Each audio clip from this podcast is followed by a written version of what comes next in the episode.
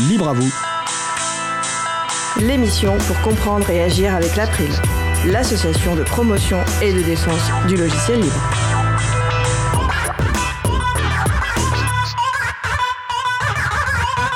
Bonjour à toutes, bonjour à tous. Les collectivités et le logiciel libre avec l'association Adulact, c'est le sujet principal de l'émission du jour. Avec également au programme la, chronique de Laurent et Laurette Costi sur Internet un commun, et également en fin d'émission la chronique de Luc sur le catalogue de la direction interministérielle du numérique. Soyez les bienvenus pour cette nouvelle édition de Libre à vous, l'émission qui vous raconte les libertés informatiques, proposée par l'April, l'association de promotion et de défense du logiciel libre. Je suis Frédéric Couchet, le délégué général de l'April. Le site web de l'April, c'est april.org. Vous pouvez y trouver une page consacrée à cette émission avec tous les liens et références utiles et également les moyens de nous contacter. N'hésitez pas à nous faire des retours ou nous poser toutes questions. Nous sommes mardi 25 mai 2021, nous diffusons en direct, mais vous écoutez peut-être une rediffusion ou un podcast. À la réalisation de l'émission aujourd'hui, Adrien Bourmeau. Bonjour Adrien. Salut. Nous vous souhaitons une excellente écoute. Cause commune, la voix des possibles, 93.1 FM et en DAB+, en Ile-de-France. Partout dans le monde sur causecommune.fm et sur l'appli Cause Commune. Pour participer à notre conversation, causecommune.fm, bouton de chat, salon libre à vous. Comprendre Internet et ses techniques pour mieux l'utiliser, en particulier avec des logiciels libres et services respectueux des utilisatrices et utilisateurs pour son bien-être en particulier et celui de la société en général. C'est la chronique à cœur vaillant, la voix est libre, de Laurent Costi, administrateur de l'April, et de sa fille Laurette. Le thème de la chronique du jour qui a été enregistré il y a quelques jours, Internet, un commun. Nous allons donc écouter la chronique et on se retrouve juste après. Allô papa? J'ai une contraction Respire ma fille, courage Mais non, euh, je veux dire que j'ai compris d'où venait le mot Internet. C'est la contraction d'Interconnected Network. Je me sens plus décontracté soudain. Et à ce sujet, parce que tu ne me le demandes pas, c'est l'occasion de faire la distinction entre Internet et Web justement.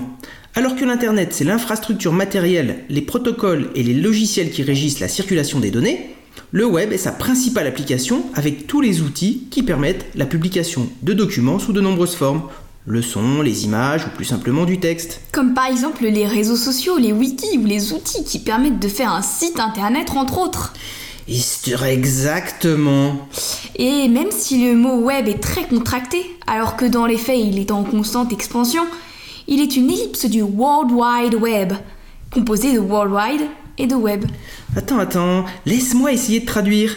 Web, c'est la toile ou le réseau en anglais, et Worldwide, c'est le monde sauvage, ce qui traduit bien ce qu'il se passe souvent sur les réseaux sociaux, non? Presque papa, sauf que tu confonds wild et wide dans World Wide qui veut dire plutôt mondial. Toile ou réseau mondial en somme. Hmm, Ouais, dans mon oreille vieillissante, wide et wide, c'est pareil. Mais cette toile mondiale est une belle image. Et les nœuds d'information sont reliés par les fils de la toile, les hyperliens. Comme cet hyperlien qui nous unit, mon papounet. J'espère qu'un mouchard moucheron ne va pas venir se coller entre nous. C'est ce qui s'appelle filer la métaphore, Spider-Woman.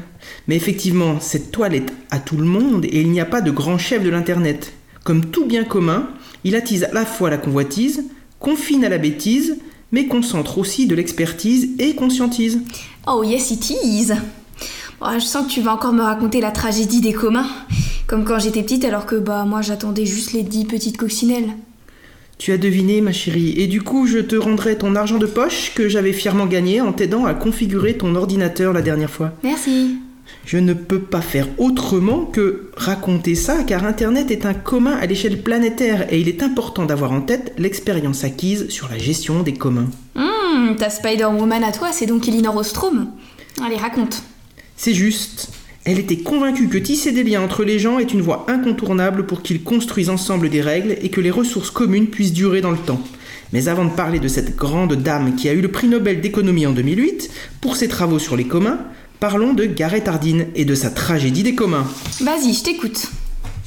Le petit chaperon rouge trottinait dans les grands bois. Quand soudain, une ombre louche, un grand loup à l'œil sournois. Euh, ouais, ouais, sauf que ça, c'est ce que te chantait ta grand-mère. Et euh, le grand loup à l'œil sournois, ça pouvait vraiment pas être Facebook ou Google à l'époque, hein. Ah exact, euh, et c'est en 68, quand elle avait 40 ans, que l'article de Gareth Hardin a été publié dans Science. En anglais, c'était The Tragedy of the Commons, la tragédie des communs. Mais que racontait donc le texte de cet écologue et pourquoi son contenu a-t-il donc traversé les années? D'abord, je vais essayer de retranscrire en quelques mots ce que posait ce texte. Il convient de prendre ce qui va suivre avec des pincettes, puisque synthétiser un contexte et une pensée reste un exercice approximatif. Ok, ok, je vais t'aider. Il s'agissait, si je me souviens bien, de voir comment allait évoluer une ressource naturelle partagée.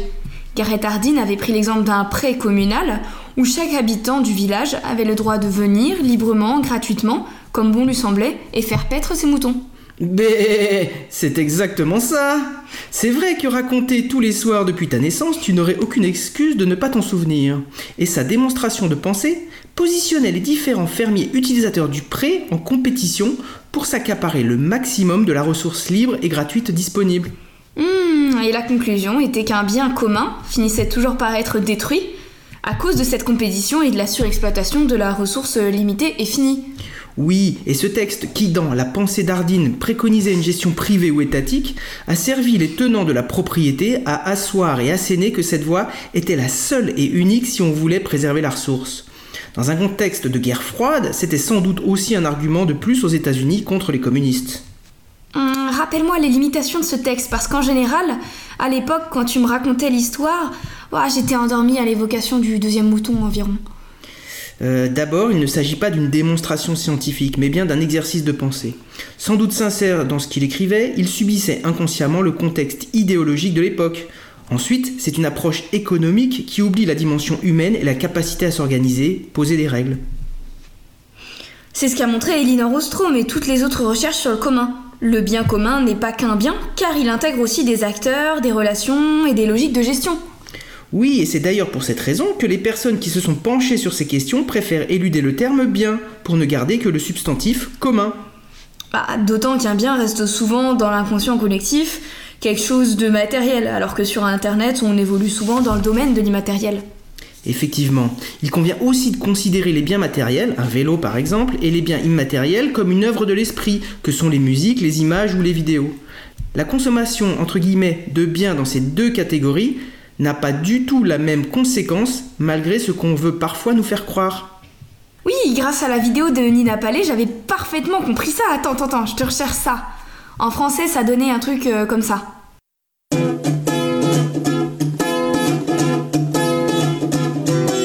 Copier n'est pas voler. Pique donc un truc, l'autre est délaissé. Copie sa truffe, y en a une de plus. Voilà, c'est ça, copier. Copier n'est pas voler. Je copie le tien et tu gardes le tien. Un pour moi et un pour toi. Copier, perdre ça. Si je te pique ta bicyclette, tu dois prendre le bus. Mais je ne fais que la copier, on en profite tous les deux. D'une même chose en faire plein. C'est ça qu'on appelle copier. Partager avec tout le monde, c'est pour ça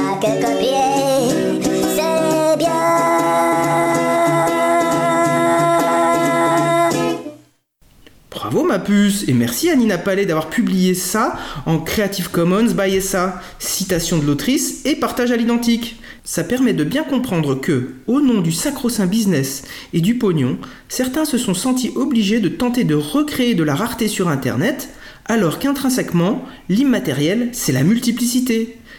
Cette recréation de la rareté est artificielle selon moi. Ça ne fait que dissiper de l'énergie pour pas grand chose dans la plupart des cas. Un jour, je t'expliquerai les NFT, les Non-Fungible Tokens. Ah, mais oui, ces vieilles images claquées de chaussures qui volent en 3D. Oui, c'est une illustration parfaite d'une volonté de recréer de la rareté. Ok, ok, mon papounet, mais là, à l'image de l'entropie, qui ne serait qu'une mesure du temps qui ne cesse de croître dans l'univers, on a fongibilisé tout le temps de cette chronique. Va falloir qu'on se quitte, à mon plus grand regret, bien évidemment. Tu as raison, ma puce au silicium. On va conclure en disant qu'il faut bien prendre soin de ce commun qu'est Internet et que nous devons toutes et tous contribuer à préserver ses bons côtés.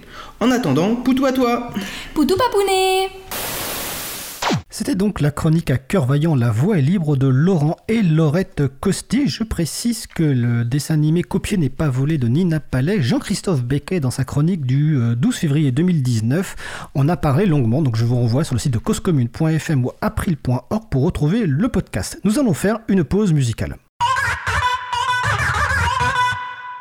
Depuis septembre 2020, Eric Frodin du site au bout du fil.com gérait la programmation musicale de l'émission. Il doit malheureusement arrêter sa participation à l'émission, au moins temporairement, car il doit en effet se concentrer sur d'autres priorités.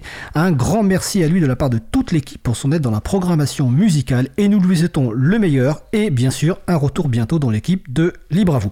J'ai donc fait la programmation musicale de cette émission. Nous allons écouter El Réfé par Sandblast Possé. On se retrouve dans 3 minutes. Belle journée à l'écoute de Cause Commune, la voix des possibles. Cause commune 93.1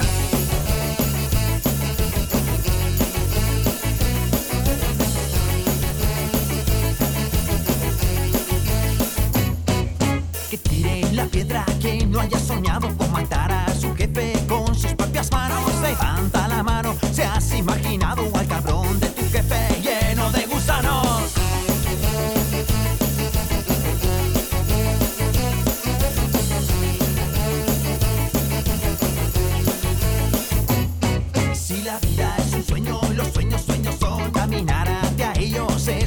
Si la vida es un sueño, los sueños, sueños son buscarte una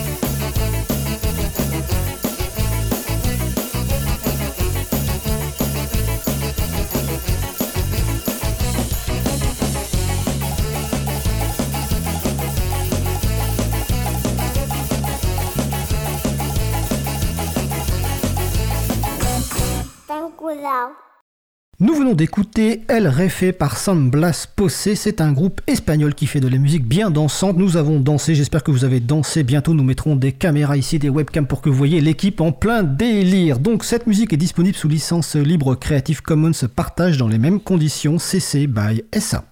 Retrouvez toutes les musiques diffusées au cours des émissions sur causecommune.fm et sur april.org. Libre à vous, libre à vous. L'émission de l'April sur les libertés informatiques. Chaque mardi de 15h30 à 17h sur Radio Cause Commune. Puis en podcast. Nous allons passer au sujet suivant.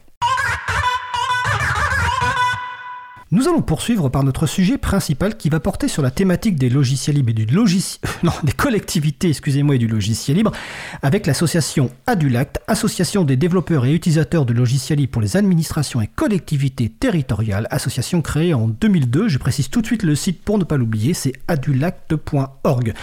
Donc avec nous par téléphone, on va vérifier que tout le monde est là. Pascal Kuzinski, délégué général de l'Adulact. Bonjour Pascal. Bonjour, il est là. Parfait. Béatrice Pradillon, responsable communication de l'Adulact. Bonjour Béatrice. Bonjour. Et Christophe Dubreuil, responsable des infrastructures et des nouveaux projets au GIP Ressia, qui est de la région Centre, et qui est membre du conseil d'administration de l'Adulact. Bonjour Christophe. Bonjour. Alors, je vais juste préciser que le GIP RECIA, c'est un groupement d'intérêt public euh, qui regroupe différentes entités pour mener des actions, mutualisation de moyens et agir dans la meilleure coordination possible dans le domaine du numérique dans la région du centre. Mais aujourd'hui, on va parler principalement de l'Adulact. Peut-être qu'un jour, on aura l'occasion de parler plus en détail du GIP RECIA. Alors, n'hésitez pas à participer à notre conversation sur le salon web dédié à l'émission, sur le site causecommune.fm, bouton de chat. Alors aujourd'hui on a trois invités mais ça va être une émission un peu particulière vu que les invités vont un petit peu se succéder en fonction des sujets et Pascal Kusinski doit nous quitter vers 16h15 donc voilà pour les personnes qui sont habituées à nos émissions ne soyez pas surprises par ce changement de format. Alors, on va commencer. L'idée un peu de, l'émission aujourd'hui, c'est de, bah, de mieux faire connaître euh, l'Adulact, hein, l'association, donc comme je l'ai dit, qui va fêter ses, ses 20 ans euh, l'an prochain. Et donc, on va commencer d'abord par, euh, Pascal Kuzinski, donc qui est le délégué général de, de avec bah, déjà un petit peu une question d'introduction. J'ai dit en introduction qu'on avait parlé de collectivité logicielle libre. Avant de présenter la DULAC, j'aurais envie de te demander, Pascal, pourquoi finalement les collectivités locales ont intérêt à adopter le, logiciel libre? Alors, de façon évidemment euh, succincte, on ne va pas rentrer dans le détail de chaque euh, raison, mais quelles sont les principales raisons qui feraient que les collectivités doivent adopter le logiciel libre? Alors doivent, je ne sais pas, mais en tout cas, nous, on les motive à, faire ça. Il y a, il y a deux objectifs principaux euh, dans, dans l'ordre.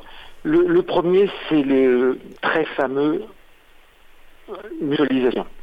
Euh, on invite les collectivités à mutualiser, la réglementation invite les collectivités à mutualiser, l'État invite les collectivités à mutualiser, elles s'invitent elles-mêmes à mutualiser. Euh, je ne veux pas rentrer dans le détail, la loi NOTRe, etc., les regroupements de communes en communautés de communes, des communes de plus en plus grandes. Toute cette euh, notion de mutualisation, elle est effective sur le terrain, c'est vrai, c'est de plus en plus vrai, il y a cette pression naturelle qui existe, et c'est donc vrai aussi du côté logiciel. Et quoi de mieux que le logiciel libre pour mutualiser? Je m'explique en, en très rapidement de. Mutualiser, tout le monde sait faire. Je, je veux dire, même pour un logiciel pas libre, euh, même pour acheter un stylo ou une voiture, on peut, être, on peut mutualiser. C'est ce que je vais appeler dans mon discours la mutualisation en aval. Autrement dit, on se met à plusieurs pour l'acheter.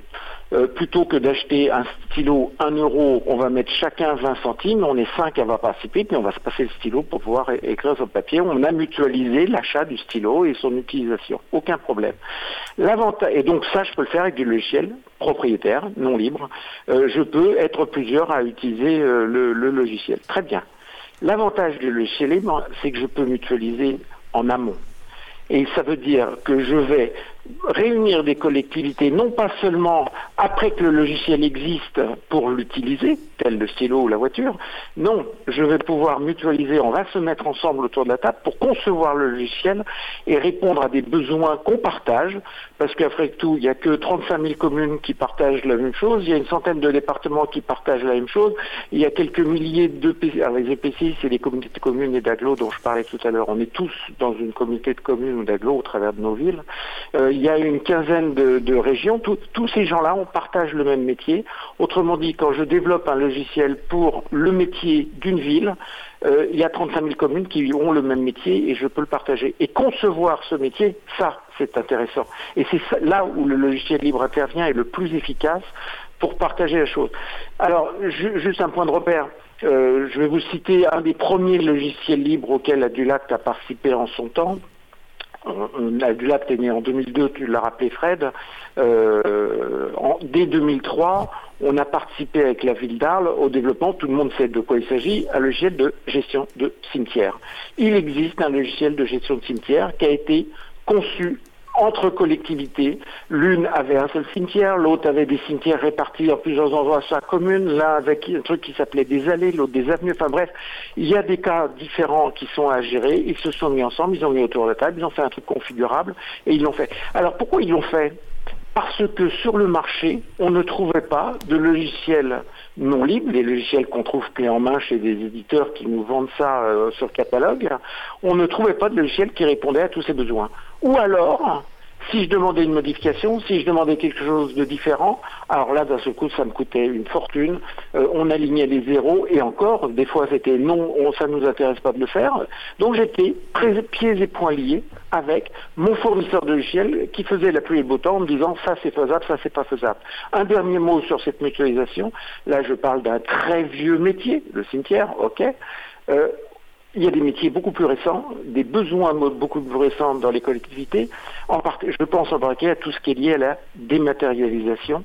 Ça, c'est des nouvelles règles du jeu, c'est des nouvelles réglementations, c'est des nouvelles lois qui arrivent sur le terrain. Il faut de nouveaux logiciels pour le faire et ça développe de nouveaux métiers et, donc il faut développer de nouveaux logiciels. Bref, on va en reparler tout à l'heure. Deuxième argument en faveur euh, du logiciel libre, bah, puisqu'on a mutualisé en amont, pendant la fabrication du logiciel et en aval, eh ben, on arrive aussi à économiser des coûts. Vous notez que je le mets en deuxième position parce que ce n'est pas le critère numéro un, mais on ne peut pas reprocher à une collectivité de vouloir faire des économies d'argent public, et ça c'est dans nos gènes à Dulac, on aide les collectivités à économiser l'argent public, donc nos impôts. Donc voilà pour les, principaux critères euh, que, je mettrai en avant en faveur du logiciel dans les services publics. D'accord, donc mutualisation et bonne gestion de, l'argent public. Je vais préciser que tu as, comme tu as parlé de la ville d'Arles, que nous avons normalement, euh, alors je pense que ce sera à la rentrée de septembre, nous avons prévu de parler notamment d'Open Mairie avec euh, François Reynaud, hein, qui, était dans l'équipe euh, à Arles. Donc on va aborder un peu plus en détail ce sujet-là, mais effectivement tu as bien raison d'en de, parler. Et je rappelle aussi, tout à l'heure tu parlais des des, départements et des régions. Je vais rappeler à toutes les personnes qu'en juin 2021, il y a les élections régionales et départementales et que c'est l'occasion évidemment d'aller euh, solliciter et de sensibiliser candidats et candidates aux enjeux du logiciel libre en leur parlant par exemple effectivement de mutualisation et de bonne gestion de l'argent euh, public. Alors Étienne sur le salon web me précise qu'ils sont partants sur le principe et qu'ils doivent juste caler une date. Mais je pense que ça sera la rentrée de, septembre 2021 pour la saison 5. Euh, Alors donc... là en introduction, donc les raisons pour lesquelles les collectivités peuvent ou doivent adopter le logiciel libre. Je précise aussi qu'on a consacré beaucoup d'émissions euh, sur le sujet avec des retours d'expérience. Peut-être que le dernier en date est l'un des plus intéressants, je pense à écouter, c'est celui de Claudine Chassagne, qui est aussi membre du conseil d'administration de, de et c'était en début d'année. Donc j'ai dit en introduction, euh, créé en 2002, donc bientôt 20 ans. Alors bah, pourquoi créer une telle association en 2002 avec quels objectifs Pascal? Alors, à, l'époque, en fait, euh, certaines personnes, des élus de collectivités, se sont euh, aperçus un petit peu avant tout le monde l'intérêt de ce que je viens de décrire, à savoir nous sommes aujourd'hui pieds et poings liés avec nos éditeurs, avec nos fournisseurs de logiciels. Euh, on n'a pas la main sur nos systèmes d'information. Il faut qu'on reprenne le contrôle de nos systèmes d'information dans nos mairies, dans nos communes, dans nos départements, etc. Et ils se sont réunis à plusieurs élus en disant il faut faire quelque chose. Quoi? On va créer une association dont c'est le métier de promouvoir le logiciel libre alors, euh, avec une spécificité, c'est le cas de la Dulat, euh, c'est le métier. Et c'est pour ça que je parlais de cimetière, on voit bien que ça n'intéresse pas tout le monde, il ça n'intéresse que, selon la réglementation française, les 35 000 communes en France. Donc, c'est ça notre créneau. Des logiciels libres dans les métiers des collectivités comment a démarré l'association? Ben, Sur un principe très simple, c'est qu'on n'a pas attendu, les collectivités en tout cas, n'ont pas attendu la l'acte pour commencer à travailler. L'informatique existait déjà depuis quelques décennies. Euh, et ben dans ces collectivités, diverses et variées, à toutes les strates dont on vient de parler, il y avait déjà des développeurs qui avaient déjà développé des logiciels pour répondre à leurs besoins, pour les accompagner, pour les aider. Et ces logiciels très particuliers, dans un contexte bien particulier, ne venaient pas d'un prestataire qui fournissait le, service sur catalogue, non, c'était tellement particulier, encore une fois, comme mon exemple tout à l'heure avec les cimetières, je le laisse de côté, non, ça m'intéresse, moi éditeur, ça m'intéresse pas, je vais pas gagner assez d'argent sur ce créneau beaucoup trop étroit, euh, je vous laisse tranquille, euh, moi je réponds pas à ce besoin-là. Eh ben les collectivités se relevaient les manches et le faisaient elles-mêmes, et ça c'est constitutionnel, les collectivités ont tout pouvoir pour euh, s'équiper, pour s'organiser, pour répondre à leurs besoins et aux besoins de leur, métier, de leurs concitoyens. Donc c'est comme ça que ça a commencé. Ouvrons nos armoires numérique, regardons ce qu'on a fait et partageons-les en les mettant sous licence libre. Parce que on était, donc là c'est une mutualisation en aval telle que je le décrivais tout à l'heure, mais il fallait bien commencer par quelque chose. Et une fois qu'on a commencé à ouvrir nos armoires, ben, ça a marché. On organisait des groupes de travail autour de tel ou tel besoin, et puis finalement on s'aperçoit, ben, il n'y en a pas qu'une, il n'y en a pas que deux, il n'y en a pas que dix, il y a des centaines de collectivités qui ont le même besoin et qui vont ben, pouvoir partager avec deuxième effet et deuxième objectif de l'association, l'effet boule de neige. Une fois que j'ai récupéré le logiciel développé par mon collègue de la collectivité d'à côté, je vais le récupérer, je vais le mettre en place chez moi, je vais travailler avec, et puis je vais avoir d'autres idées parce que mes besoins sont peut-être un petit peu différents, et je vais rajouter telle fonctionnalité, je vais rajouter telle possibilité. Et ces possibilités nouvelles, ces fonctionnalités nouvelles, je vais les partager avec la communauté des, des, collectifs qui sont intéressés par ce métier-là, et c'est ça l'effet boule de neige. Avec à chaque fois c'est un peu la pile Vonderne lorsqu'on s'en sert. Euh, c'est je ne consomme, je ne dépense que ce que j'ai ajouté. Autrement dit, c'est du logiciel libre, on le partage. Et on commence à toucher du doigt l'argent public là qui est économisé. Puisque je récupère mon logiciel de cimetière euh, qui a été fait par mon voisin, je le reprends, j'améliore la situation parce que moi j'ai pas un mais j'ai trois cimetières à gérer. J'optimise le cimetière, le, le- logiciel, je l'améliore. Et ça profite à tout le monde parce qu'après j'en ai un autre qui en a cinq qui va pouvoir utiliser mes, mes services. Bref, voilà l'effet boule de neige. Et c'est comme ça qu'a démarré l'association. Donc en, en 2002, toi Fred, je sens que tu as envie d'être invité à notre dixième, euh, vingtième anniversaire, pardon. À, à- à- le dire plusieurs fois de suite. Mais bon, tu seras. Bah, j'- J'espère surtout que le 20e anniversaire sera possible en présentiel. Et je vais préciser aussi que l'April fêtant ses 25 ans cette année, j'espère aussi en fin d'année qu'on pourra faire nos 25 ans. Et évidemment, vous êtes euh, convenus, conviés euh, en présentiel. Bon, on peut l'espérer en tout cas. Non, c'est important. euh, Si je précise les 20 ans, c'est parce que euh, parce que la question d'après, on, abordera un petit peu les, projets et puis les, les belles histoires. C'est- une longue durée. On, voit quand même ce travail de, longue haleine euh, que mène l'Adulact sur les collectivités, comme tu le disais sur la partie logiciel libre, qui permet à des collectivités finalement de ne payer que ce vont, ce dont elles vont avoir besoin. Et en plus, ça va permettre d'avoir des logiciels qui vont correspondre vraiment aux besoins de telle ou telle collectivité. Mais je te laisse poursuivre sur ce que tu voulais, sur ce que tu voulais ajouter. Non, sur la, sur la création de l'association, voilà comment ça a démarré avec ces besoins très concrets euh, de cette ouverture des armoires numériques là pour dire regardez j'ai fait ça, ça vous intéresse, servez-vous. Et c'est dans ce contexte-là que dès 2002, donc euh, les, les- les- le premier travail ré- réel qu'a fait euh, l'Adulact à l'époque, c'est de créer une forge. Une forge, ce sont ces endroits, bah, le forge ou là où forgeron forge justement, c'est là où les développeurs se réunissent alors bien sûr de façon virtuelle, euh, comme avec nos visioconférences aujourd'hui, où- et on va déposer le code source des logiciels, puisque logiciel libre veut dire euh, aussi accéder au code source et publier les codes sources. Une forge, c'est un outil à publier les codes sources. C'est un outil éminemment technique, c'est pour ça que je parle des développeurs, les gens qui font les logiciels se retrouvent ici pour partager leur travail. La petite fonctionnalité dont je parlais tout à l'heure qui a été ajoutée, ben, je vais le faire directement sur la forge.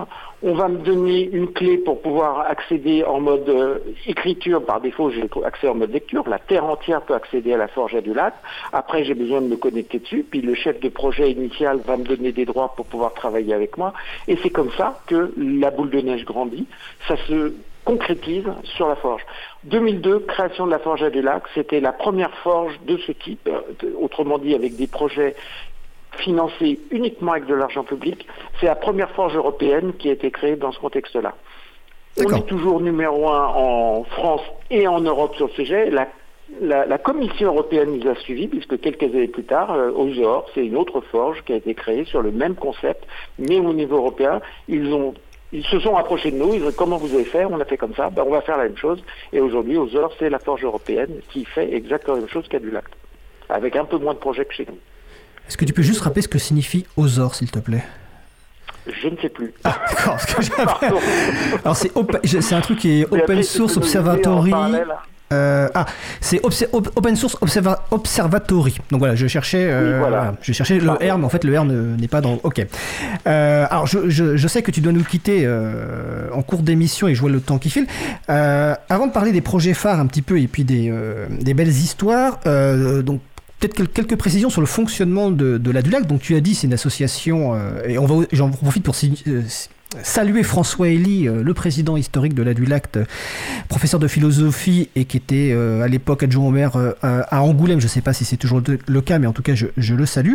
Donc, sur le fonctionnement de l'association. Donc, c'est une association, l'Adulact, qui constitue une collectivité. Donc, pr- première question, le- le modèle de fonctionnement, c'est des cotisations de collectivité. Et est-ce que vous avez une équipe salariée de combien de personnes Pour donner un petit peu euh, un ordre d'idée?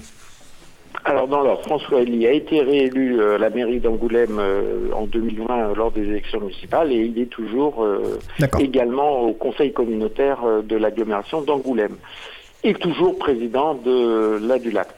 Euh, comment est-ce que ça fonctionne? Ben, Effectivement, c'est bien de rappeler que ce n'est que le modèle économique de l'association Adulact ne repose que sur ses cotisations.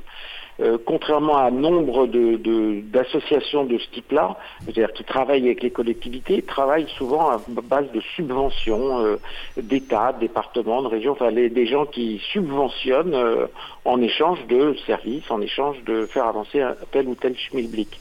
Euh, L'association Adulac n'a pas de subvention. Elle ne fonctionne que sur une base de cotisation. Alors, on a une grille un petit peu compliquée selon que je sois une ville, un département, la taille de la ville, etc.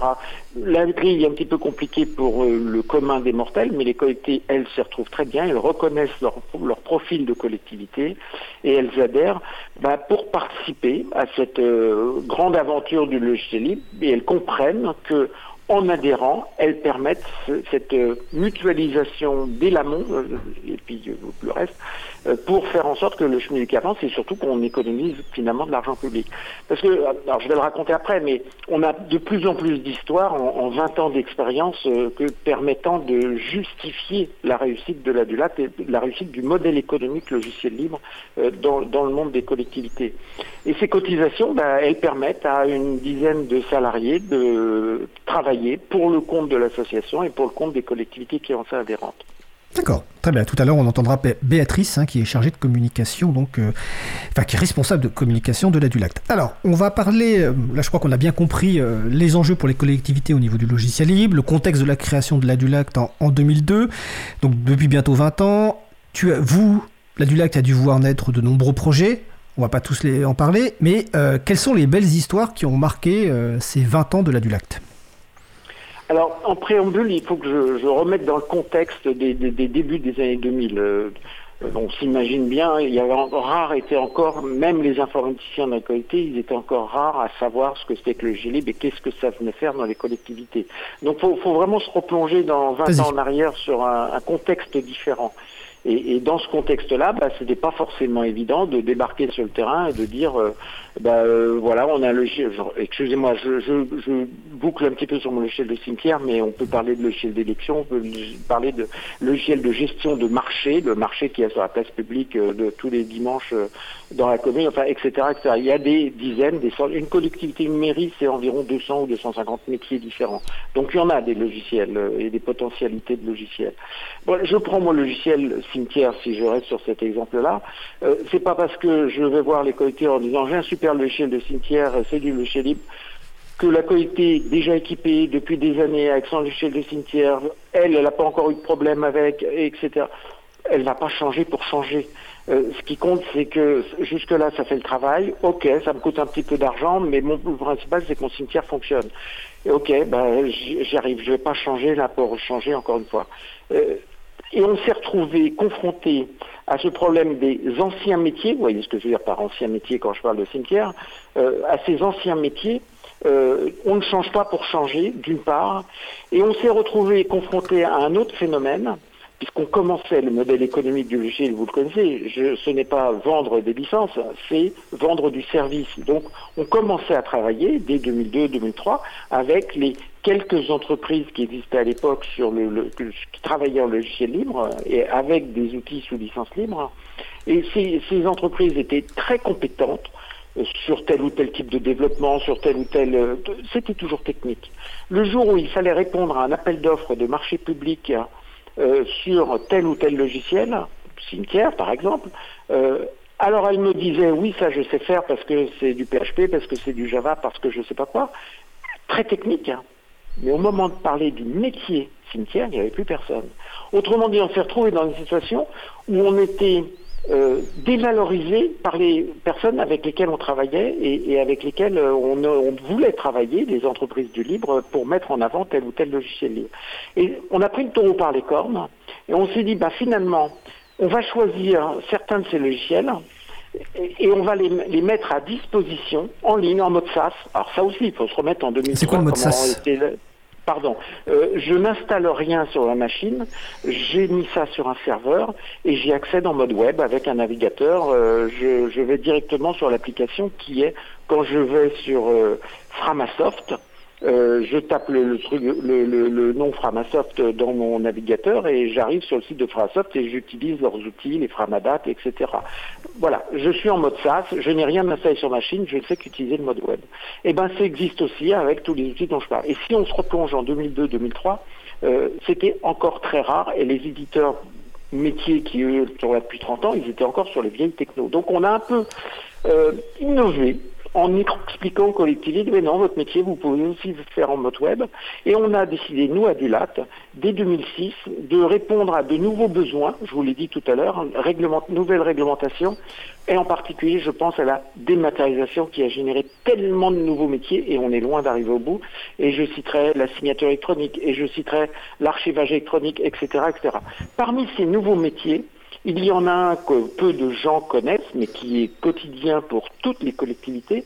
Je suis dans mon conseil municipal, je suis là, je me réunis avec mes conseillers municipaux, et c'est dans toutes les mairies de France et dans tous les départements et dans toutes les collectivités, pour prendre des décisions. Ces décisions, une fois qu'elles sont prises, s'appellent des délibérations. Et systématiquement, toutes ces décisions qui ont été prises sont collectionnées et envoyées à l'État. Donc, une fois régionalisées, ça s'appelle la préfecture. J'envoie ça à la préfecture et la préfecture a un boulot, fait son boulot de, de, de, l'État, de la nation, pour dire je vérifie si c'est réglementaire. On vérifie si les décisions qui sont prises par la mairie sont légales. Ça s'appelle le contrôle de légalité. Donc dans le temps, je prenais mon tas de papier qui sortait en sortie du conseil municipal, j'allais à la préfecture, on me donnait un coup de tampon dessus avec la date, et la préfecture avait deux mois pour répondre si c'est légal ou pas. Si elle répond pas, c'est légal. Si elle répond, elle dit attention, là il y a un truc qui va pas, et euh, on a le droit de remettre en cause la décision. Et ça arrive euh, régulièrement chaque année. Ça peut même se terminer au tribunal administratif. Enfin, ça c'est la vie, c'est la Constitution qui explique comment ça fonctionne. En 2006, l'État a décidé de dématérialiser cette chose-là. Vous n'avez plus à vous déplacer avec votre tas de papier. Vous allez poster des PDF sur une plateforme homologuée par nos soins. Alors, le, le- le chef des préfectures, c'est le ministère de l'Intérieur, donc qui a organisé tout ça. Ça s'appelle la dématérialisation du contrôle de légalité.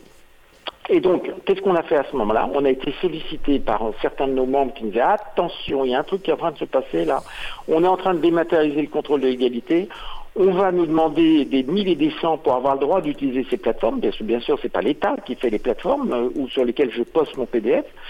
C'est des services. Donc, on appelait tel ou tel endroit sur faire. La première structure qui a été sollicitée par le ministère de l'Intérieur pour le faire, vous la connaissez toutes, ou- ou- tous, ou vous avez tous entendu parler de cette structure, cette fameuse pieuvre étatique qui sert de banque de l'État, la Caisse des dépôts et consignations. Plus gros, tu meurs. Autrement dit, on avait le mastodonte financier de l'État qui était en train de dé- de déployer la première plateforme de dématérialisation du contrôle de l'égalité avec des prix prohibitifs. Parce que bien sûr, ils ont monté une entreprise avec pignon sur rue, ça s'appelait FAST, pour la notion de vitesse, ça va vite, etc.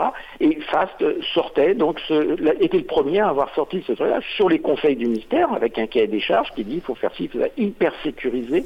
On a des contrôles, c'est c'est validé, c'est homologué par euh, les services euh, spéciaux de l'État pour le faire. Bref, FAST, avec des prix prohibitifs. Nos collectivités membres nous alertent à l'époque en disant Oh, ça, va nous coûter cher, ça serait bien qu'on mette un petit peu de logiciel libre là-dedans. Ni une ni deux. Adulac se remonte les manches, sollicite des entreprises compétentes sur le sujet et on développe une plateforme concurrente on, propose au ministère de l'Intérieur, alors je vous raconte pas le ministère de l'Intérieur qui vient de travailler avec la Caisse des dépôts, qui voit arriver le logiciel libre, quoi, c'est quoi? Euh, Non, mais il faut être sérieux, là, on travaille avec la Caisse des dépôts, si vous voyez ce que je veux dire.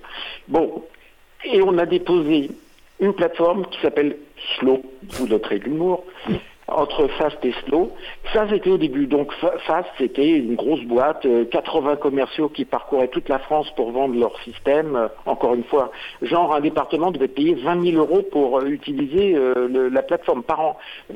Alors qu'avant, je prenais mes papiers, je les emmenais à la préfecture, ça me coûtait euh, à la rigueur le prix de l'essence. Bref, pas plus. Et on, était dans cette situation-là en 2006. Donc on a monté notre plateforme, on s'est fait homologuer par le ministère de l'Intérieur et on a décidé, et c'est là qui est la magie de l'économie d'argent public, nous, à Dulac, finançons cette plateforme sur nos fonds propres, fort de nos cotisations. Et ça, c'est une autre forme de mutualisation au niveau national. Et on décide que cette plateforme, elle est gratuite pour nos collectivités membres. Autrement dit, chaque collectivité membre adhérente de l'association de lac utilise ce service gratuitement. Alors que, je reprends l'exemple du département, ça lui coûte 20 000 euros par an s'il veut l'utiliser chez, chez FAST. Et on fait la même chose puisque c'est hyper réglementé, c'est le ministère qui dit ça doit faire ça, ça et ça et rien d'autre. Donc, on arrive sur le marché en 2006 avec ça. Alors, encore une fois, je vous raconte pas la tête que c'est le ministère, mais ils nous ont accepté, puis on a gagné nos galons petit à petit, et on a commencé à se faire connaître. Et il s'est passé autre chose, un autre mot-clé que j'aurais peut-être dû citer tout à l'heure en disant les avantages du logiciel libre. Ce nouveau mot-clé s'appelle interopérabilité la capacité à plusieurs systèmes informatiques de dialoguer entre eux.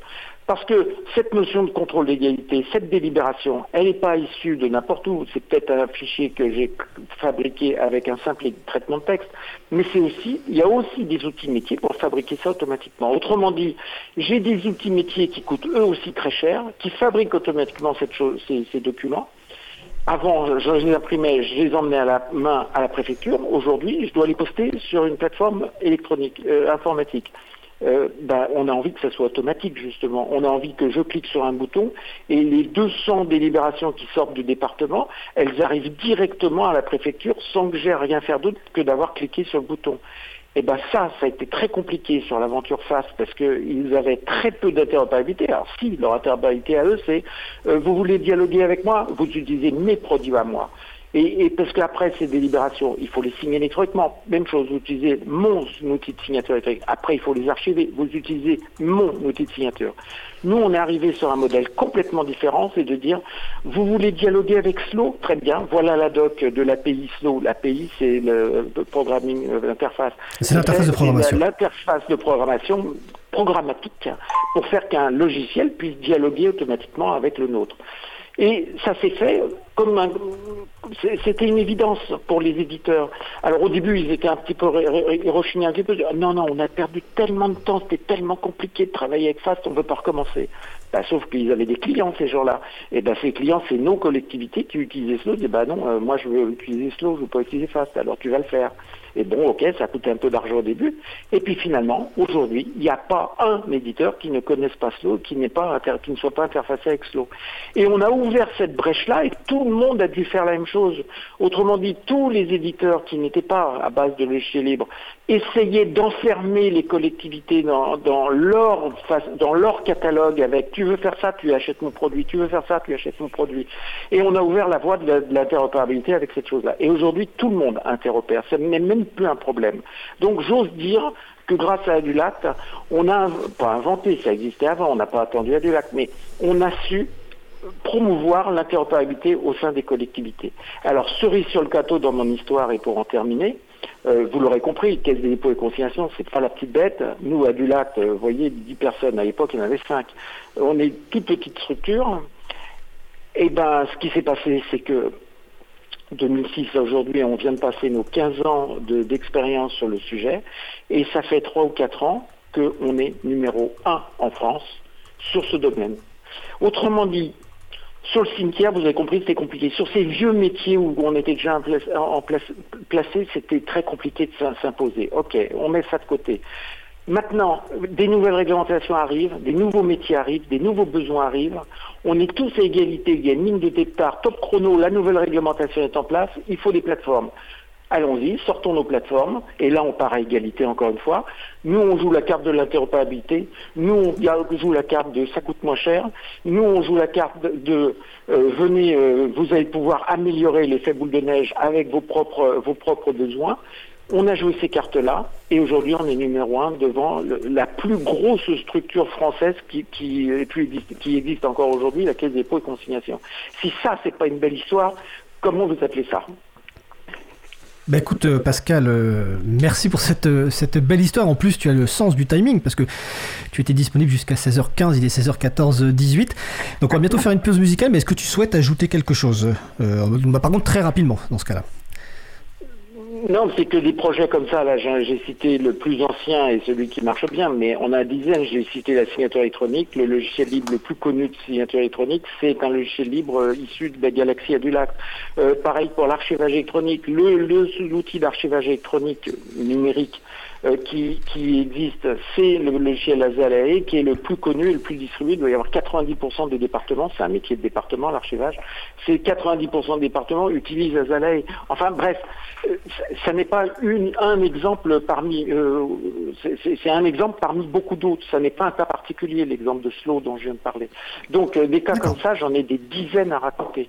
Ok, bah écoute, on t'invitera dans une émission un peu plus longue à ce moment-là. bon écoute, merci Pascal, Euh, puis on se retrouve bientôt donc pour la grosse fête pour les 20 ans de la Lulacte l'an prochain. Nos problèmes. Allez, on va faire une pause musicale. Merci à, merci à vous. Alors, nous allons écouter donc, je poursuis la programmation musicale, nous allons écouter Kings par Cyber SDF. On se retrouve dans 3 minutes. Belle journée à l'écoute de Cause Commune, la voix des possibles. Cause commune 93.1. Nous venons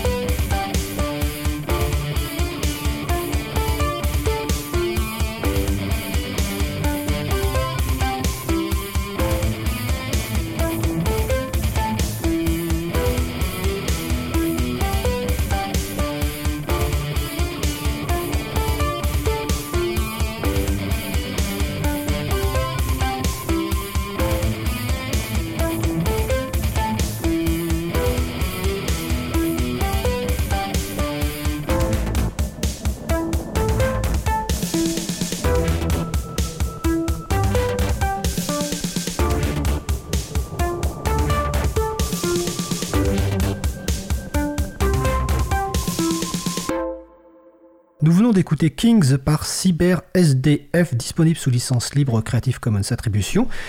Je précise que Cyber SDF était un informaticien euh, libriste et un artiste de talent, Laurent Séguin, disparu en novembre 2020. Je précise également que nous utilisons un autre de ses titres que nous adorons particulièrement qui s'appelle Dolink en habillage musical de nouveaux jingles et que d'ailleurs vous allez entendre immédiatement. Retrouvez toutes les musiques diffusées au cours des émissions sur causecommune.fm et sur april.org. Libre à vous, libre à vous, libre à vous. L'émission de l'April sur les libertés informatiques. Chaque mardi, de 15h30 à 17h sur Radio Cause Commune. Nous allons poursuivre notre discussion. Nous parlions avant la pause musicale de collectivités logiciels libres, et notamment de l'association Adulact avec Pascal Kuzinski. Maintenant, nous allons continuer l'échange avec Béatrice Pradillon et Christophe Dubreuil. N'hésitez pas à participer à notre conversation sur le salon web dédié à l'émission sur le site causecommune.fm, bouton de chat. Alors, nous allons poursuivre donc notamment avec euh, donc euh, Béatrice Pradillon, responsable communication de l'Adulact, et Christophe Dubreuil, qui est membre du conseil d'administration de l'Adulact. Et nous allons parler un petit peu des projets phares actuellement euh, que mène l'association. Donc, je crois que c'est Béatrice qui, qui souhaitait commencer. Béatrice? Tout à fait. Euh, alors en fait, euh, au-delà des services spécifiques qu'on propose aux adhérents, parce que vous l'avez compris, notre modèle économique est basé sur les cotisations, euh, mais l'association Adulact propose un catalogue de services en ligne pour permettre en fait aux collectivités de tester des logiciels libres, euh, de s'acclimater, de, de voir un petit peu ce, ce qui est proposé en termes de dématérialisation, et notamment euh, le, le plus célèbre de ces services, et c'est dont on parlait tout à l'heure, c'est le logiciel Slow. Donc voilà, donc au-delà de ces services, on porte trois grands projets en fait. Alors il y a la forge dont on parlait tout à l'heure, euh, Pascal l'a évoqué, alors c'est quelque chose qui est assez ancien parce que ça a été mis en place en 2003, mais en fait euh, il y a quelques années on a décidé un peu de moderniser ce site parce que c'est un site euh, de développement coopératif pour les développeurs, pour déposer et travailler sur du code source, mais c'est vrai que la forge euh, en l'état était un petit peu vieillissante et donc on y a associé une instance GitLab c'est un outil euh, comme GitHub là, qui est assez connu par des développeurs et euh, qui permet en fait de bénéficier de toutes les fonctionnalités avancées euh, offertes par cet outil. Il y a des systèmes de test, tout ça, voilà. Et, ça, ça a permis, voilà, vraiment, la plupart des utilisateurs, au fur et à mesure, sont passés sur le, le GitLab pour travailler sur leur projet, parce que c'est quand même beaucoup plus, beaucoup plus agréable et dynamique comme interface aussi. Donc c'était beaucoup plus, voilà, c'était le temps de moderniser entre guillemets la forge. Le deuxième euh, projet euh, qu'on a porté depuis 2016, en fait, euh, on, a lancé un label indépendant qui est soutenu par tout un co- comité d'associations du libre, d'acteurs du numérique et des services publics, dont l'April, et qui est destiné en fait à récompenser les collectivités engagées dans une stratégie en faveur de logiciels libres. Actuellement, il y a une soixantaine de collectivités qui ont été labellisées en cinq ans. Et d'ailleurs, petite parenthèse, on parlait de, de Laurent Séguin tout à l'heure, c'est aussi un ami effectivement de la Dulac et il était euh, au jury du territoire numérique libre euh, euh, auparavant. Euh, et le troisième projet euh, que l'on que l'on porte et depuis depuis quelques années et euh, vraiment qu'on essaie de mettre en avant parce que c'est une plateforme collaborative donc c'est important que les gens euh, euh, se mettent dessus et, euh, et y participent en fait, y contribuent. Euh, c'est le comptoir du libre. En fait, c'est une plateforme, euh, c'est un petit peu euh, le, Play Store du logiciel libre, c'est-à-dire que c'est une, marketplace, une, plateforme où on peut trouver, référencer les logiciels libres utiles aux missions de service public. Et en fait, pourquoi on a mis en place cette plateforme? C'est parce que les problématiques des collectivités qu'elles rencontraient quand elles cherchaient un, logiciel libre, souvent c'était bah, comment trouver un outil correspondant à mes besoins, parce qu'il il était réparti sur plein de sites, il fallait le chercher sur le net, euh, est-ce que la, bonne source elle est ici, est-ce qu'elle est ici, donc voilà, et il fallait euh, pouvoir identifier d'autres collectivités utilisatrices, parce que c'est toujours intéressant d'avoir des témoignages d'autres utilisateurs qui ont les mêmes besoins que nous pour savoir si ça correspond bien à ce qu'on souhaite euh, faire. Et enfin, quels sont les prestataires ayant une expertise sur l'outil que souhaite utiliser. Et en fait, voilà, le comptoir du libre, euh, c'est vraiment, c'est euh, d'un côté les utilisateurs de collectivités, euh, les prestataires de logiciels libres qui y proposent du service sur les logiciels libres et près de 400 logiciels libres référencés par les utilisateurs eux-mêmes. C'est vraiment du partage d'expérience en fait. D'accord. Alors, on va- revenir quand même sur deux des, projets que tu as, cités. hein. Bon, pas la forge, parce que Pascal en a, on, on a parlé largement tout à l'heure, mais déjà, on va un, un petit peu le label territoire euh, numérique libre. Euh, on va rappeler, je vais indiquer le, le site, hein, c'est euh, territoire-numérique-libre.org. Donc, c'est un label que, qui a été mis en place donc, en 2016, si je me souviens bien ce que tu as dit. Et comment ça fonctionne? Parce que je, c'est un label, c'est des collectivités candidates, elles ont un formulaire à remplir. Est-ce qu'il y a des niveaux? Comment ça fonctionne le label territoire numérique libre? Alors en fait, c'est vraiment c'est une, une, une volonté euh, de la part des collectivités, c'est-à-dire que c'est pas nous qui allons euh, distribuer entre guillemets des, des cookies aux collectivités qui font bien, ce sont elles qui font la démarche. En fait, elles remplissent un formulaire de candidature euh, où on va évaluer euh, par exemple leurs usages euh, de logiciels libres, euh, leurs usages de systèmes libres, leur stratégie, qu'est-ce qui est mis en place vraiment au niveau politique, qu'est-ce qui se passe au niveau de la gestion de leurs données publiques. Et, euh, et en fonction voilà, de, ce qu'elles auront rempli, il y aura un jury qui va se réunir et qui va noter ces dossiers et euh, répartir entre guillemets ces dossiers euh, sur euh, un comment dire sur des niveaux euh, voilà du niveau 1 au niveau 5 euh, et euh, donc ça sont des, des copylefts hein, c'est l'inverse du, du copyright. Donc on a symbolisé notre sur nos sur nos panneaux représentant le label. Voilà on en a 1 à 5 copylefts euh, qu'on obtient et, euh, et voilà. Et ces, ces collectivités-là, en fait, ça leur permet vraiment de, de promouvoir leurs usages parce que euh, c'est toujours un petit peu difficile de, de communiquer finalement auprès du, du grand public, auprès des usagers, auprès d'autres collectivités, de dire euh, pourquoi on fait ça, en quoi c'est intéressant. Et bien quelque part, voilà, ce label, ça permet de promouvoir ça, de montrer que euh, non seulement il y a de plus en plus de collectivités euh, qui, qui utilisent des logiciels libres, que c'est simple, que c'est pas si difficile de migrer, et en plus de ça, qu'on peut économiser de l'argent, qu'il y a vraiment euh, un, gain important au niveau de la transparence, au niveau voilà de la euh, du côté euh, interopérabilité, etc. Et voilà, on essaie de faire la promotion de tout ça au travers de ce label. D'accord. Donc, Si je peux me, me- me permettre Oui, Christophe Dubreuil. pour compléter un tout petit peu le- les choses. Alors, moi, je me place de l'autre côté, euh, puisque euh, le Légitrecia a euh, postulé, donc, a candidaté à ce, à ce label euh, l'an dernier. Et il y a un autre avantage aussi qu'on ne voit pas forcément de l'autre côté, qui est un élément extrêmement structurant pour la collectivité qui lui, lui amène à se poser des questions sur sa pratique numérique. Et du coup, en, en répondant à toutes les questions posées pour euh, justement établir le, le- label, ça permet à chacun de se questionner, savoir où il en est, avoir et mesurer lui-même sa propre marge d'avancement vers le logiciel libre, mais de manière générale sur sa maturité numérique. Et c'est une approche et un travail très très intéressant. Même si à la sortie on n'a pas de label, c'est pas forcément grave en soi, mais la démarche est déjà extrêmement intéressante pour n'importe quelle collectivité pour ne serait-ce que faire un point. Je pense que rien que pour ça, cette démarche vaut le coup. Voilà. et puis ça permet de Et faire en- aussi. et en fait, tout à fait. Mais j'ai une autre chose du coup que je, rebondis dessus. Euh, on a eu des retours de collectivités euh, qui me disent que parfois en fait la démarche euh, d'aller vers les logiciels libres est initiée par le service informatique et une fois que le service informatique répond à ce- cette candidature et obtient un label de niveau euh, 3 ou 4, ils vont pouvoir aller le, le présenter à leurs élus en, en montrant voilà notre travail en fait ne sert pas à rien parce que voilà on a été labellisé et ça leur permet aussi ça les aide à convaincre leurs élus de l'intérêt de la démarche.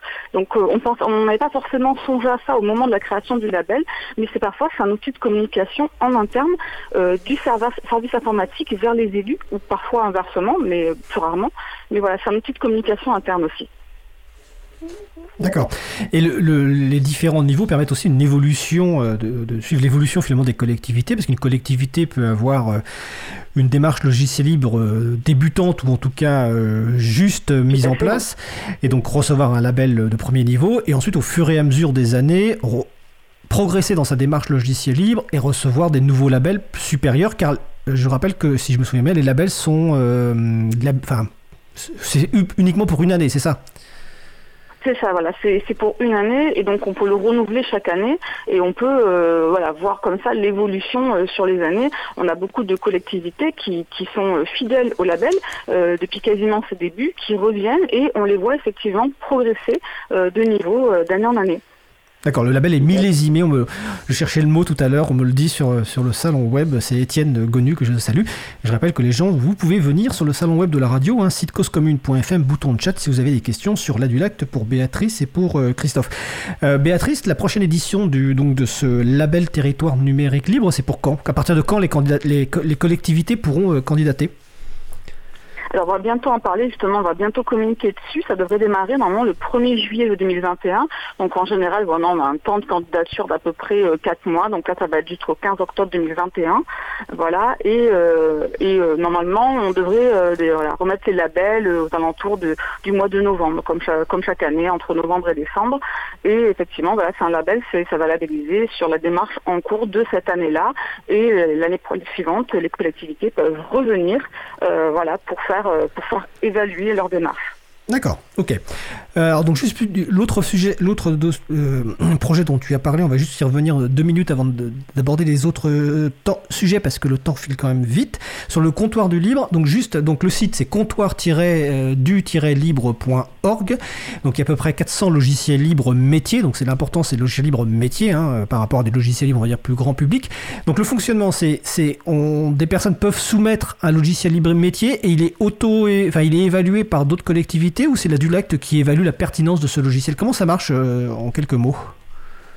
Alors vraiment, euh, c'est, euh, nous, on n'intervient pas en fait dans, dans les choses. On va simplement inviter les gens à dire inscrivez-vous et allez euh, dire, euh, déclarer en fait quel logiciel vous utilisez. Et d'ailleurs, je, je, je corrige, il y a des logiciels libres métiers principalement, mais on a laissé ouvert aux autres logiciels. C'est-à-dire que par exemple, on va avoir euh, du VLC hein, qui va être euh, qui va être référencé, tout simplement parce qu'on a aussi un- une sorte de partenariat avec la DINUM, euh, donc la Direction du numérique de l'État, et qui elle produit son propre référentiel euh, du logiciel libre, euh, voilà, qui s'appelle euh, le SIL, le SOC euh, interministériel du logiciel libre, si je ne pas de bêtises. Et en fait, on, on référence tous les logiciels qui sont au SIL sont référencés sur le comptoir. Donc effectivement, on a des logiciels très spécifiques, euh, très techniques, très métiers, et des logiciels, euh, on va dire, de, bureautique, de navigateur web ou euh, voilà ou de vidéo. Donc on, a vraiment tout type de logiciels. Et, euh, et là-bas, c'est vraiment c'est les utilisateurs s'inscrivent. Je suis une collectivité, je m'inscris. Euh, je vais déclarer quel logiciel j'utilise. Donc si le logiciel existe déjà, je vais pouvoir par exemple le noter et mettre un commentaire sur mon usage. Et s'il n'existe pas, eh ben, je vais le créer, l'enregistrer. Et euh, de leur côté, euh, les prestataires peuvent se déclarer en disant moi, je propose du service sur tel, tel et tel outil. Voilà. Et du coup, on a, euh, ça permet voilà de d'avoir euh, d'avoir le, le point de vue utilisateur et le point de vue euh, prestataire et d'avoir des informations un petit peu euh, euh, à jour en fait sur ces logiciels. Voilà, avec la licence où on peut trouver le code source, le site officiel. C'est vraiment voilà, ça permet d'avoir euh, l'information officielle sur chaque outil. D'accord, ok. Je vais juste me permettre de préciser, tu, tu, le SIL, donc le SOC interministériel du logiciel libre, est, est, est- est publié surtout par l'Etalab, qui est une structure de la DINUM, Etalab qui, qui est autour des données publiques et qui fait un, vraiment un, un beau travail avec notamment les agents administratifs depuis des années. De son côté, la DINUM malheureusement publie un catalogue, hein, catalogue.numérique.gouv.fr, qui référencie des logiciels libres alors qu'ils ne sont pas libres. Donc là, je vous, je vous renvoie sur l'actu que l'April a publié et je vous renvoie sur la chronique que Luc va consacrer après ce sujet-là, justement, au sujet du catalogue de la DINUM. Alors justement, bah, ceci dit, ça me, fait, venir sur la question suivante. Euh, la circulaire du Premier ministre, euh, ministre Jean Castex, donc, qui est parue récemment et qui vise à poser les bases d'une politique publique de la donnée, des algorithmes, des codes sources, est-ce que vous avez eu un, avis? Est-ce que la Dulac a un point de vue sur cette circulaire ou même sur le catalogue de la DINUM, hein, mais déjà sur la circulaire? Alors, en fait, euh, cette circulaire, euh, c'est vrai que euh, quand elle est quand elle est parue, on a toujours beaucoup d'attentes hein, quand on voit une circulaire qui parle du logiciel libre, forcément. Euh, là, dans ce cas, c'est vrai que voilà, elle invite les ministères à renforcer l'ouverture des codes sources et à utiliser les logiciels libres et ouverts. C'était déjà le cas en fait de la circulaire Héros de 2012. hein, donc, euh, on reste dans le domaine de l'incitation. Euh, voilà, on attend derrière du, du concret. On sait que c'est pas forcément suffisant pour provoquer un réel changement euh, des pratiques en interne. Mais finalement, la principale information à retenir, en fait, c'est la création d'une mission interministérielle du logiciel libre, euh, dont on avait eu l'info euh, un petit peu avant euh, d'avoir la, euh, qui avait cité un petit peu dans les médias. Et, et voilà, ça veut dire qu'on aura désormais une instance dédiée au libre qui pourra donner le ton, en fait, pour l'ensemble des ministères des services publics. Et, euh, et pour nous, enfin, je trouve que c'est quand même un grand pas en avant, euh, même si on a encore euh, peu de précisions euh, sur les missions euh, réelles, voilà, qui seront qui seront les siennes. Pour rappel, à la Dulac, nous avions proposé, en fait, nous avions fait des propositions vis-à-vis de cette nouvelle instance dans une tribune qui est parue dans l'acteur public, et notamment, on parlait de la question du logiciel libre dans les imputations comptables. Alors j'espère que je n'ai pas perdu du monde en route là-dedans, mais en gros, pour résumer, l'idée c'est que l'achat d'un logiciel propriétaire actuellement pour une ville euh, est imputé au budget investissement de la collectivité. Alors qu'il s'agit en fait d'un contrat de location, non un droit d'usage, alors que le développement d'un logiciel libre, lui, est imputé au budget fonctionnement. En fait, notre proposition, c'est il faut inverser les deux. Pourquoi? Parce que et le budget de fonctionnement, il est toujours entre guillemets un peu ric-rac dans la collectivité. Donc ils ont euh, toujours du mal parce que les budgets sont de moins en moins euh, grands d'année en année. Par contre, le budget investissement, c'est là où il y a un petit peu de place, où il y a un petit peu de marge. Et voilà, du coup, la, logique voudrait qu'on inverse les deux. C'est une des propositions voilà, euh, faites euh, à cette future euh, mission interministérielle du logiciel libre. D'accord, dont on attend surtout évidemment les moyens humains en équivalent temps plein qui seront consacrés. Euh, alors là, on va passer sur les, les nouveaux enjeux euh, euh, de, de la Dulact hein, et euh, sur l'avenir. On va essayer de. On va peut-être dépasser un peu le temps prévu pour. je préviens au niveau de la, régie, au niveau de la, pause musicale, on va voir. hein. Donc, notamment, donc, bah, c'est quoi les, les- nouveaux enjeux à venir pour la Dulact Alors, je ne sais pas si c'est Christophe ou Béatrice qui souhaitait commencer. Je vais, je vais commencer par la parole à Christophe juste après. voilà, j'ai essayé de faire vite. En gros, euh, sur l'avenir de la Dulac, actuellement, on, on a déjà envie de continuer à diversifier notre catalogue de services en ligne parce qu'on s'est vraiment rendu compte que c'est le meilleur moyen euh, pour nous de mettre en pratique notre discours. Euh, si on veut montrer que le logiciel libre est fiable, il faut le tester. Il faut habituer les utilisateurs parce que finalement, les collectivités, on se rend compte que quand elles entament un processus de migration, le principal frein qu'elles rencontrent, c'est lié aux habitudes des usagers. Et finalement, euh, le fait de pouvoir tester euh, des services en ligne libres, ça favorise l'acculturation, euh, un peu à l'image du travail euh, formidable que fait Framasoft hein, depuis des années. Euh, quand ils proposent euh, tout un tas de, de logiciels Frama quelque chose, finalement, ils habituent les gens à utiliser des logiciels libres, ils leur montrent que c'est performant, et l'idée, c'est derrière, c'est voilà, vous voyez que ça fonctionne, vous voyez que ça marche. Si vous voulez voir plus grand, vous déployez chez vous, vous faites appel à un prestataire, mais en tout cas, ça fonctionne, on vous le montre. Donc voilà, et je vais passer, euh, ah oui, je vais juste un, un dernier petit mot pour dire effectivement qu'on a des à diversifier ce catalogue. On a mis en place euh, de nouveaux services ces dernières années. Euh, on a lancé une application euh, de remontée d'informations citoyennes qui s'appelle Direct Mairie. Euh, on a adapté le logiciel libre justement de la Dinum qui s'appelle Démarche simplifiée pour les collectivités territoriales. Donc on a une plateforme démarche simplifiée euh, euh, en partenariat avec la Dinum et on propose aujourd'hui un service Nest Cloud, hein, je n'ai pas besoin de le présenter. Et euh, prochainement, on espère pouvoir mettre en place un service chat. Euh, vous avez peut-être entendu parler, c'est une messagerie interne sécurisée qui a été développée par l'État et on va la proposer voilà, aux collectivités. Et je vais laisser la parole à, Christophe pour la suite. Et donc, le, effectivement, pour, le, pour les projets qui arrivent, effectivement, démarche simplifiée, chat. Euh, démarche simplifiée, chat, d'ailleurs, c'est des choses qui sont assez intéressantes sur le partenariat qu'il y a entre la DINUM et la DULAC, hein, puisque c'est vraiment au départ des projets portés par la DINUM, puis repris et euh, adaptés, complétés par, euh, par. C'est vraiment un partenariat très intéressant. Et il y a un autre logiciel qui a été développé un peu en partenariat il y a quelques années, qui est Scatason. Scatason, c'est un logiciel qui va permettre de faire euh, de la mesure de la qualité euh, de l'accessibilité des sites Internet. Et il y a un gros projet au niveau de la DULAC qui est en train de se mettre en place en ce moment, et un observatoire d'accessibilité. L'idée, c'est d'arriver euh, ben, à, faire un scan ben, d'un maximum de sites, voire de tous les sites de toutes les collectivités, pour mesurer site par site quelle est l'accessibilité, classer un peu euh, le niveau d'accessibilité et avoir le, score que vont faire chacun des sites au niveau de cet, cet observatoire de l'accessibilité. Après, ben, voir comment on peut euh, accompagner les collectivités dans une amélioration. Est-ce que tu me conseilles? Est-ce que ben, la DILAC va plus loin en termes de service euh, de l'observatoire? Donc c'est un sujet qu'on commence à travailler effectivement.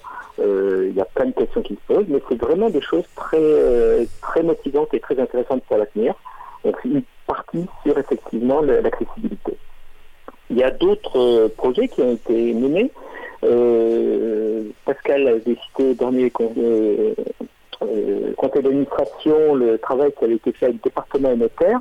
Alors, ce qui est très intéressant dans le travail fait euh, avec département et notaire, c'est le travail collaboratif qui a été fait et tout le travail d'animation, parce que l'Adulacte, au-delà de construire et de, fabriquer des, des logiciels, Pascal en a parlé un peu tout à l'heure, il est là aussi pour animer une communauté d'utilisateurs, pour faire naître des cahiers des charges, faire converger les besoins des collectivités pour fabriquer ces, euh, ces, euh, ces outils. C'est- comme ça qu'a été monté un produit qui s'appelle Département et Notaire. Et ça, ça concerne effectivement les départements et on est en train de monter euh, avec euh, la DILAC et puis la, région centre un nouveau projet aussi Donc c'est un projet qu'on a mené avec la, la région Centre qui consiste à mettre à disposition des ce qu'on appelle les plateformes de rénovation énergétique. Donc c'est des euh, plateformes qui sont qui sont dans les territoires pour accompagner les particuliers, pour les, aider sur toutes les aides possibles sur la rénovation énergétique. Et pour euh, ça permet aux personnes qui font cet accompagnement d'avoir un suivi des particuliers. Et euh, donc en région centre, on a monté cette, des, plateformes d'accompagnement comme ça pour permettre aux, aux conseillers de suivre les gens et on l'a monté en logiciel libre. Et en ce moment, euh, donc la, la région centre a proposé à la BULAC de porter au niveau national ce projet et d'animer tout le travail de mutualisation, euh, la mise à disposition de la plateforme au niveau national et d'animer les groupes de travail qui permettront à d'autres régions, si ça les intéresse, de reprendre et de continuer la grande aventure qu'on a commencée en région centre, mais déployée au niveau, euh, au niveau national. Donc là, on est vraiment sur un projet qui a été construit et financé au départ par la région, mais avec une volonté réelle que de partager les codes fabriqués. Donc ça, ça fait partie des, des pistes euh, qu'on a pour, euh, pour l'avenir au niveau de- des différents projets. Voilà deux projets sur lesquels on est en train de travailler en ce moment sur le village. Il y en a plein d'autres hein, qui, euh, qui sont dans les tuyaux, mais ça donne un peu une, une idée de, de vers quoi on va et, et des, des modes de fonctionnement.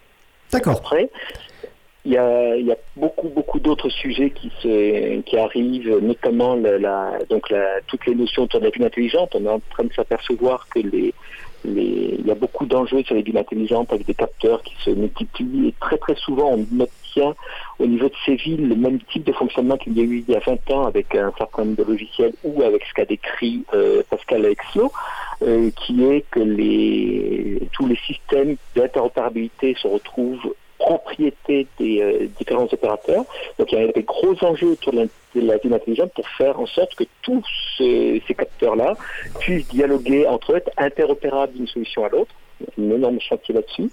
Et de manière un peu plus générale, derrière la notion de ville intelligente, vient la- le, le problème qui est encore au-dessus, qui est la gestion de la donnée, la propriété de la donnée et la propriété du volume de données qui soit libre, euh, ouvert, l'open data qui est euh, la, la- la partie euh, ouverte, mais aussi qui est la- toute la partie qui va concerner la gestion de la donnée des collectivités au sens large, puisque chaque application métier a ses données, mais à un moment on doit être capable d'aller moissonner tous ces ensembles de données pour en sortir des choses. Ça peut être des observatoires pour l'accessibilité dont on vient de parler, ça peut être des observatoires pour euh, mettre en place des plans, des plans climat, des, des un des enjeux qui vient aujourd'hui, c'est comment arriver à faire interopérer tous ces outils à travers des grands enjeux politiques euh, qui, se, qui voient le jour à, longueur d'année en ce moment. On a de plus en plus de défis politiques à, à, à relever il faut que tous les systèmes d'information puissent interopérer que les données qui sont sous ces systèmes d'information puissent être collectées de manière intelligente pour pouvoir servir grands projets. D'énormes, projets en, perspective. De beaux défis. Alors je suis désolé, mais là, on va, euh, le temps file et l'intervenant suivant euh, presse à la porte du téléphone. Euh, bah, écoutez, Christophe, euh, comme vous êtes le dernier à intervenir et que finalement vous avez eu le moins de temps, euh, je vais vous poser la question finale euh, rituelle. Euh, quels sont les éléments clés à retenir de, de cette émission selon vous, euh, en- mais en moins de deux minutes? Alors, le livre n'est pas gratuit. Déjà, c'est la première chose. Une fois payé et payé à son juste prix, le logiciel libre est partageable librement entre tous les utilisateurs potentiels, et c'est ça qui fait l'intérêt du logiciel libre.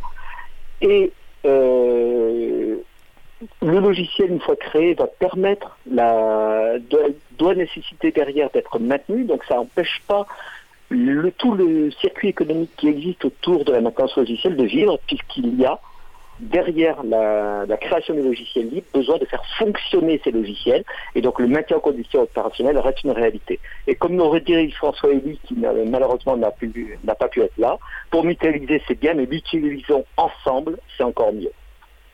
Bah écoutez, c'est super, belle conclusion et on passe le, je repasse le bonjour à nouveau à François Elie. Écoutez, je vous remercie euh, grandement pour cette euh, heure qu'on a passée ensemble, c'est quasiment une heure en- ensemble, mais on aura l'occasion évidemment de revenir sur les activités de la DILAC dans de prochaines émissions, notamment avec Béatrice sur le compte, euh, sur le label Territoire numérique libre. Donc je vous remercie. Donc c'était donc Pascal Cuisinski, Christophe Dubreuil et Béatrice Pradillon de l'Adulact, donc adulact.org. Vous y retrouverez tous les projets et toutes les actualités de l'association. Je vous remercie en tout cas et je vous souhaite de passer une belle fin de journée. Merci à vous. À bientôt. On va faire une pause musicale. Alors la pause musicale, je l'ai choisie exprès pour l'intervenant suivant, Luc. Je sais que ça va lui faire plaisir. On n'ira peut-être pas jusqu'au bout, mais on va quand même commencer le début. Cause commune 93.1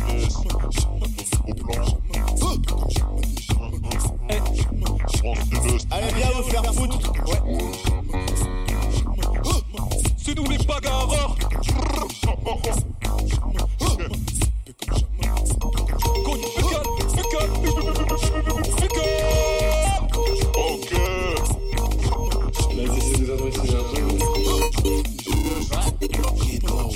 La dis pas que je me pense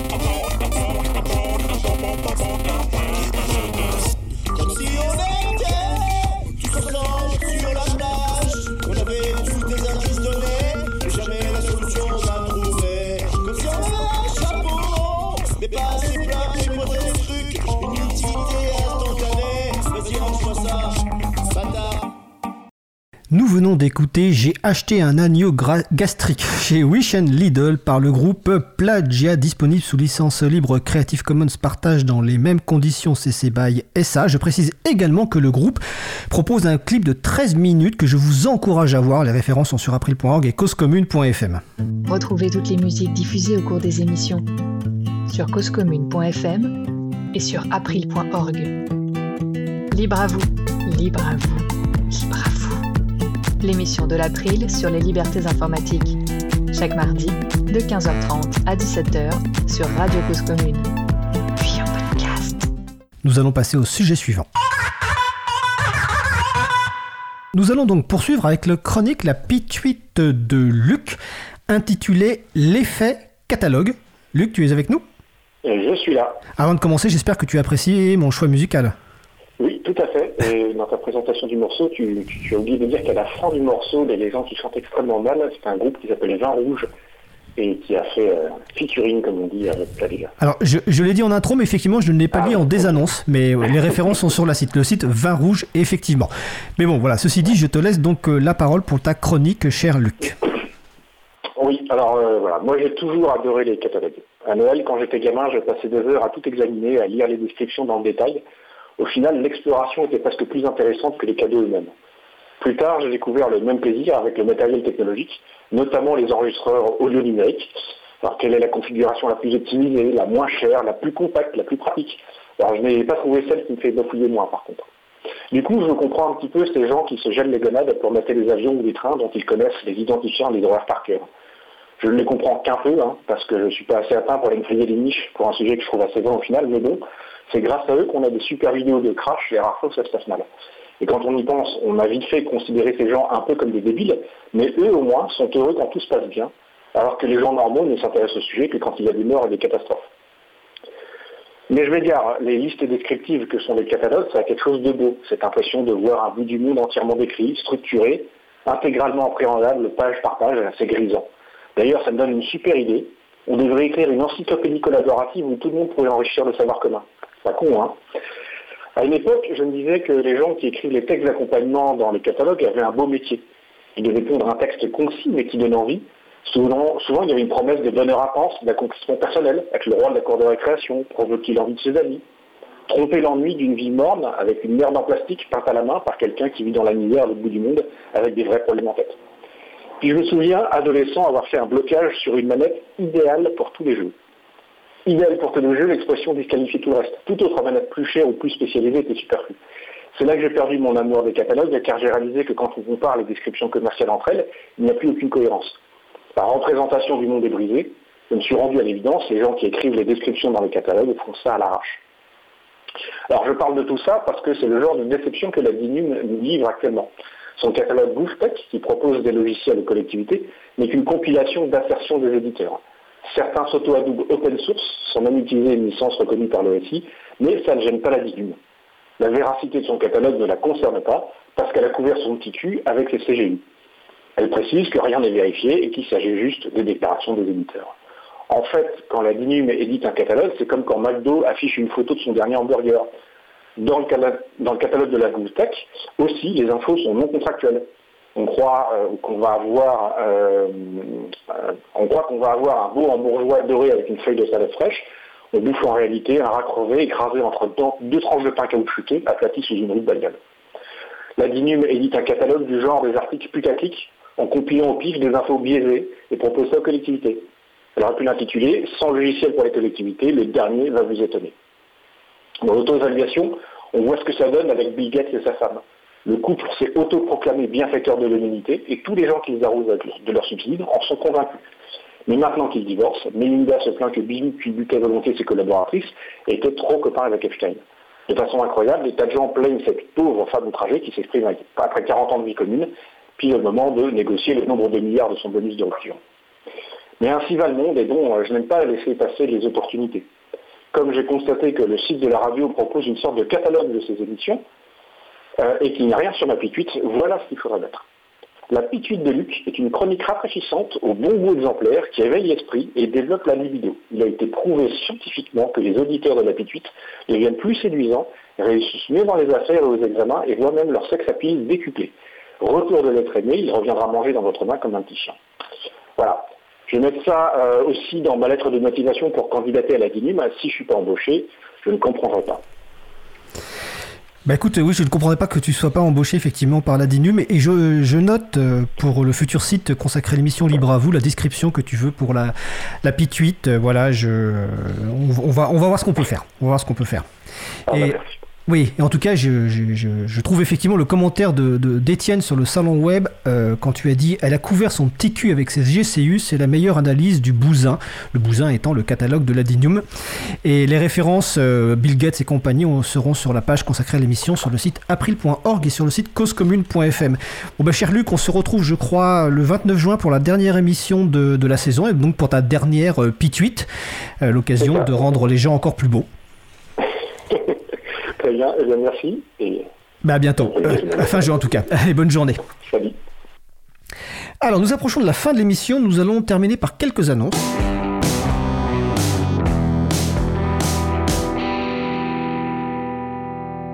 Dans les annonces euh, du 27 au 31 mai, euh, Libre Graphics Meeting. Alors Libre Graphics Meeting est une rencontre annuelle de contributeurs euh, au logiciel libre dédié au graphisme et à la création visuelle en général. Elle se tiendra majoritairement en ligne cette année. Je précise que tout sera en anglais. Le site c'est libregraphicsmeeting.org. Mais comme évidemment nous savons que euh, vous tenez à la belle langue française, nous avons pensé à vous. En effet, l'émission de la semaine prochaine, donc celle du 1er juin 2021, sera consacrée à la communication visuelle et au logiciel libre avec trois personnes invitées, dont l'une des organisatrices d'ailleurs et qui parleront en français donc de communication visuelle et d'outils logiciels libres. Euh, la semaine prochaine, ben, c'est la campagne de la fête de la radio. Alors de toutes les radios, hein, parce que nous célébrons les 100 ans de la radio, les 40 ans de la libération euh, des ondes. Et donc il y a un certain nombre d'événements qui sont organisés. Vous allez sur fête-de-la-radio.com. Alors je suppose que les camarades de Cause Commune ont prévu un certain nombre de choses. Nous vous proposons une sorte de portes ouvertes euh, pour l'émission du 1er euh, juin. Donc nous proposons à 2-3 personnes maximum, parce qu'évidemment il y a les conditions sanitaires, euh, de venir au studio de Cause Commune, donc mardi 1er juin, pour assister à la mise en place de l'émission, donc autour de 14h45, 15h, puis au direct à partir de 15h30 jusqu'à 17h, et ensuite un partage de petites boissons et de petites friandises. Donc si ça vous intéresse, vous nous contactez via april.org ou causecommune.fm. Voilà, les premiers servis, enfin les premiers arrivés seront les premiers servis. Je précise, ah oui, que le studio est dans le 18e arrondissement euh, de Paris. Donc si ça vous intéresse, merci de nous contacter. Alors notre émission se termine. Je remercie les personnes qui ont participé à l'émission du jour Laurent Costi, Laurette Costi, Pascal Kuzinski, Béatrice Pradillon, Christophe Dubreuil, Luc. Aux manettes, de la régie aujourd'hui, Adrien Bourmont qui a beaucoup dansé. Euh, merci également à l'équipe qui s'occupe de la post-production des podcasts Samuel Aubert, Elodie Daniel Giraudin, Giraudon, excusez-moi, Langue 1, bénévole à l'April, Olivier Grieco, le directeur d'antenne de la radio. Merci également à Quentin Gibaud, bénévole à l'April, qui découpe le podcast complet en podcast individuel, ou peut-être que ce sera Adrien qui le fera pour cette émission, on va voir. Euh, vous trouverez sur notre site web april.org toutes les références utiles ainsi que sur le site de la radio causecommune.fm. N'hésitez pas à nous faire des retours pour indiquer ce qui vous a plu mais aussi des points d'amélioration. Vous pouvez également nous poser toutes questions et nous y répondrons directement ou lors d'une prochaine émission. Toutes vos remarques et les questions sont les bienvenues.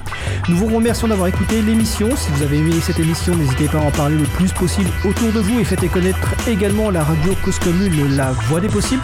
Si l'actualité par exemple de l'informatique vous je vous donne rendez-vous, enfin plutôt William vous donne rendez-vous à 14h pour Cyberculture chaque euh, samedi et il y a plein d'autres émissions magnifiques. Vous allez sur causecommune.fm. La prochaine émission Libre à vous aura lieu en direct donc mardi 1er juin 2021 à 15h30. Notre sujet principal portera sur la communication visuelle et les logiciels libres. Nous vous souhaitons de passer une belle fin de journée. On se retrouve en direct mardi 1er juin. Et d'ici là, portez-vous bien.